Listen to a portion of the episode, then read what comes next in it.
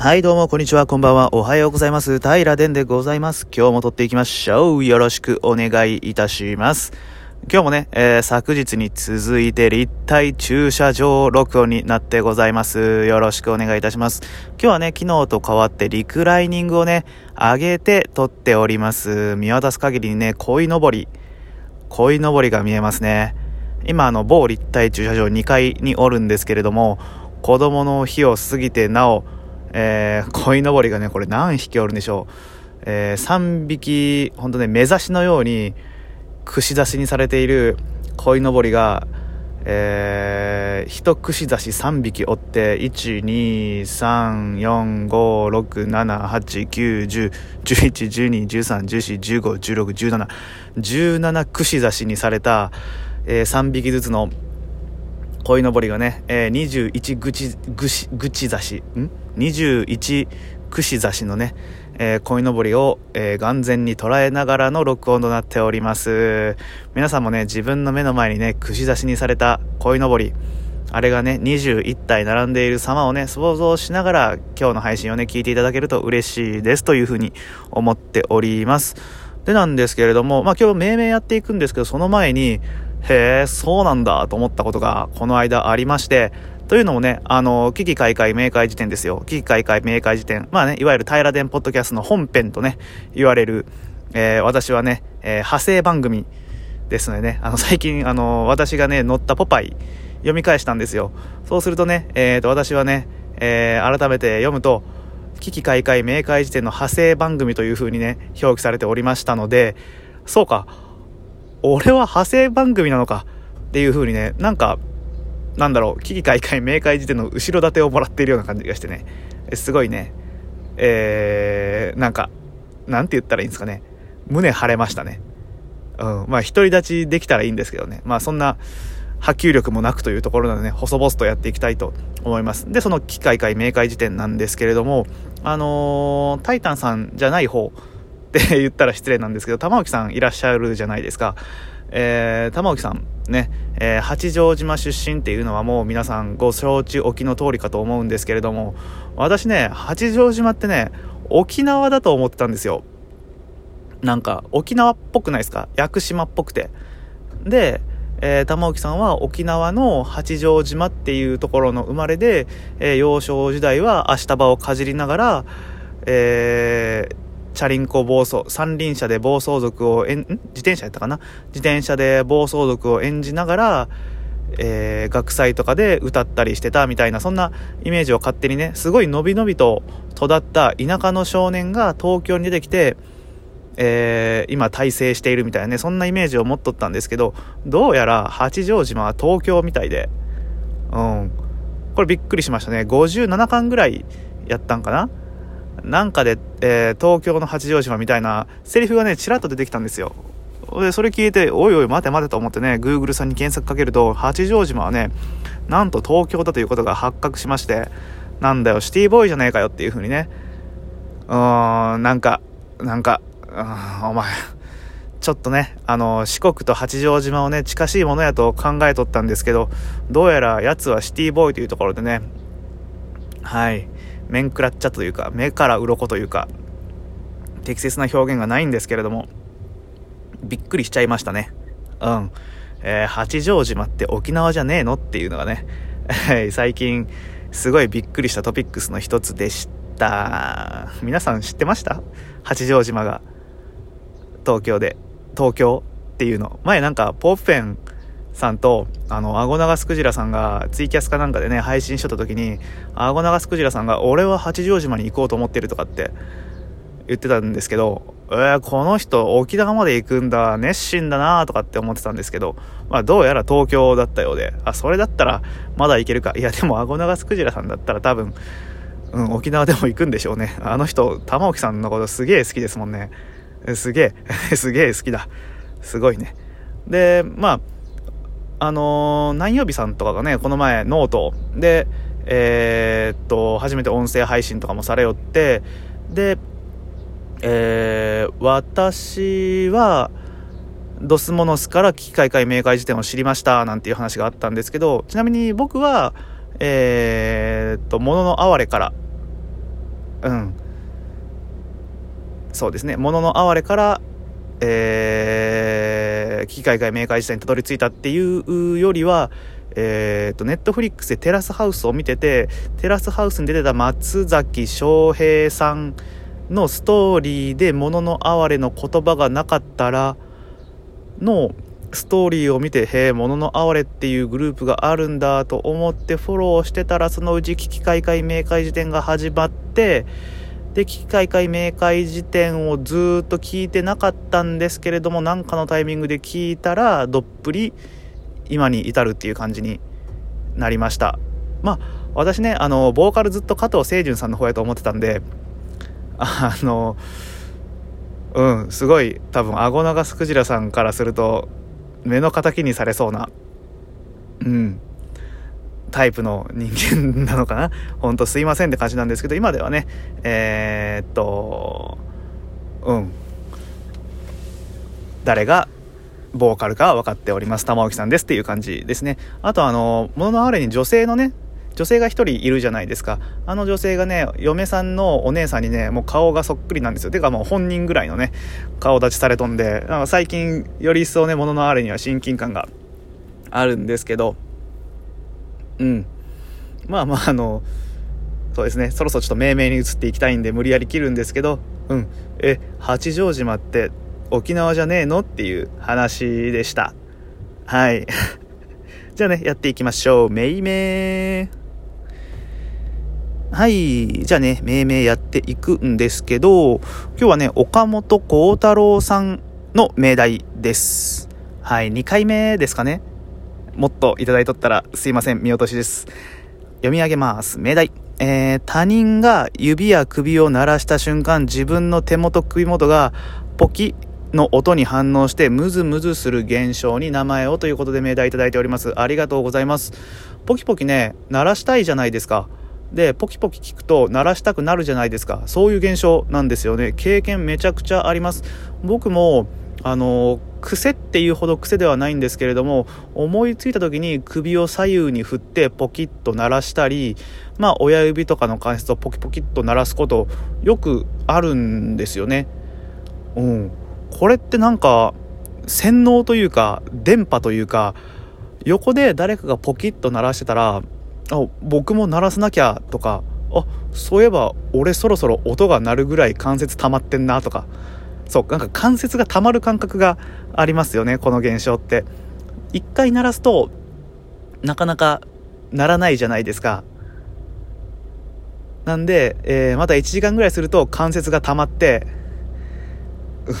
音が鳴る音が鳴るみたいな。なんかこの関節が溜まる感覚にもねぜひぜひねえー、名前を付けたいなと思うんですけど、はい、関節チャージ現象に名前をみたいな、この関節が溜まる現象に名前をっていうね、これいい命題になりそうなんですけど、すいません、ちょっと今日話取れちゃうんで、これはまた一回ツイートでね、出すとして、えー、っと、今日岡本幸太郎さんの命題を、えー、しっかりと紐解かなきゃという感じですね。えー、っと、音鳴らすとね、関節が太くなるよみたいな、そんな、なんか迷信みたいなあるじゃないですか。これなんかね、科学的に実証はされてないみたいで諸説あるんですけど、まあ夜の口笛とか、あくびが映るとか、朝雲殺すなとか、そういうジャンルのことやと僕は解釈してます。皆さん関節どうです？鳴らします？鳴らしたら指太くなる感覚あります？僕はあんまりないんですけどね。なんで、まあ、朝雲殺すな現象に近いのかななんて思います。今話それてますね。えー、っ首を鳴らす指を鳴らすポキポキ音が鳴る。それでえー、っとなんだ？そうそう横の人が鳴らすとなんかムズムズしちゃう。鳴らさなきゃって思っちゃう。動きたくなるみたいなやつでしょ？なんであれ受信する感覚？ですよ。携帯電話とかマナーモードにしてると電波が入るとブーブーブーってバイブが鳴るじゃないですか。あの感覚ですよね。何かを何かの電波が自分の中に入り込んで体を震わす感じ。ドゥドゥドゥっていう感じなんでえー、っと骨着信。骨着信？着信骨。骨アンテナ。骨受信。うん骨バイブ。でもそんな感じですよね。あのイメージとしてはすごい合っとると思うんですよ。どうでしょう？横の人がポキっていうのは、えー、メールを送信するような感覚でそれに対して自分の指や指元や首元がそのポキポキ音を受信して震えたくなる。だから骨バイブポキバイブみたいなそんな感じですね。音に対して反応してムズムズしちゃう現象ですからね。うん。ポキあでもなんかそんなおもちゃありましたよね。あれ何て言うんでしたっけ？あのこっちが「うわー」とか「あー」とかって言ったら踊る踊るおもちゃ。あのダンシングフラワーみたいな。おなんか分かりません？音が鳴ったら、えー、陽気な感じでくねくね踊り出す花みたいなの。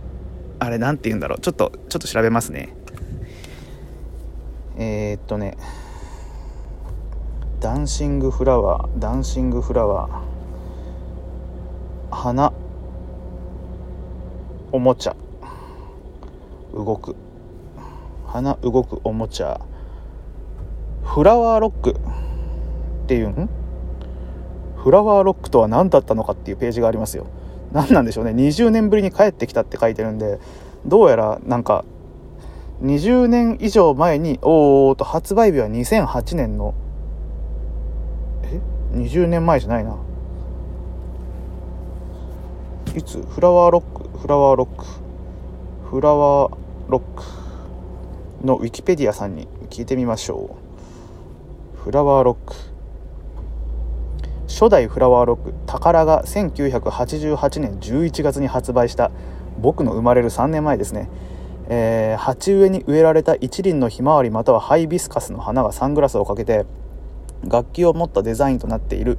周囲で音が鳴るとそれに反応して本体があたかも踊るように動く仕掛けになっている。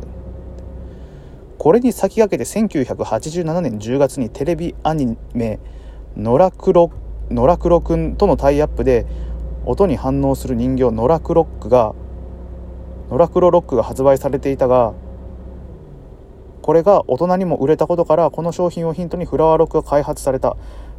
20代から30代半ばの若者を中心に大大ヒットしたんだこれ。大ヒットし、えー、さらに日本国外ではロックンフラワーズとして発売され売上台数は全世界で850万個に上ったってこれポケモンとかモンハンぐらい売れてますね。やべえ。へえ。じゃあもうこれフラワーロックでいいじゃん。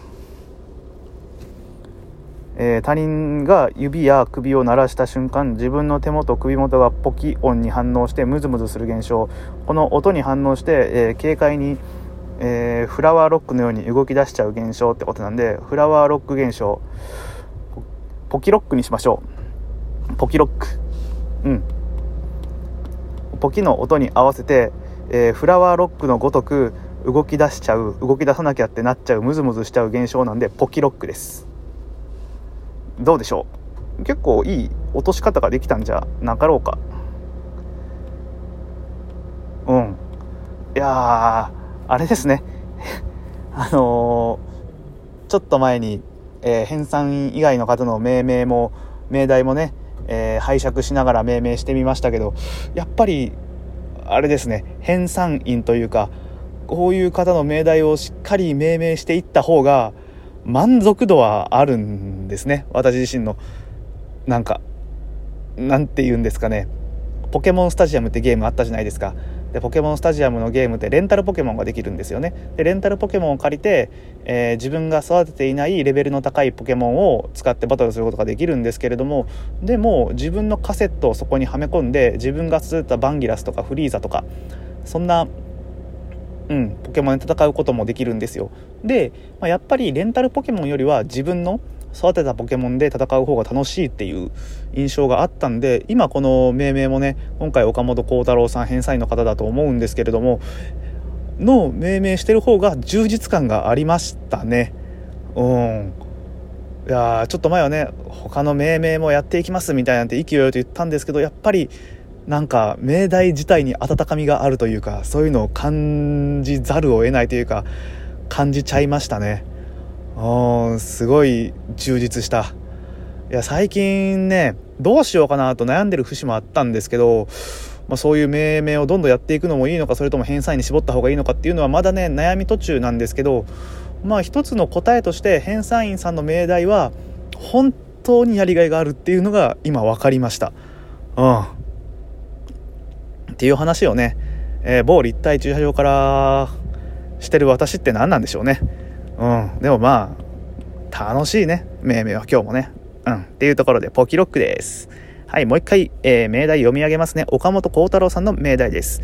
他人が指や首を鳴らした瞬間自分の手元首元がポキ音に反応してムズムズする現象これは、えー、かの全世界で850万台を出荷した、えー、フラワーロック音が鳴ると踊り出す花のおもちゃにあやかりまして、えー、ポキ音に反応して動くフラワーロックみたいな現象だなということでポキロックという名前にさせていただきます。いかがでしたでしょうか？さやよさやにん？噛みたくないね。えさやに収めていただけると嬉しいです。さやを収めていただけると嬉しいです。さやに？はい。えー、っと腑に落ちてたら嬉しいです。はい。というところで、ちょっと長くなってしまいましたが、今日もね、最後まで聞いてくださいまして、本当にありがとうございました。まだまだね、命題の方は募集しておりますので、えー、平殿に付き合ってやってもいいぜってやつ、やつって言ったらごめんなさい。あの、平殿に付き合ってやってもいいぜって思ったやつって言っちゃったんですけど、失礼しました。平殿に付き合ってやってもいいぜって思った方、いらっしゃいましたら、あの、ぜひぜひ、はい。あの、ツイッターないし、インスタグラムないし、ノートで教えてください。一緒に命名盛り上げていきましょう。というところで、えー、今日はこの辺にさせてもらえたらなと思います。最後にね、失言でしたね。あれ僕の言葉じゃないですからね。はい。何かに言わされたんでしょうね。うん。はい。失礼しました。ではまた明日の平田ポッドキャストでお会いしましょう。今日もありがとうございました。またね。バイバイ。よし。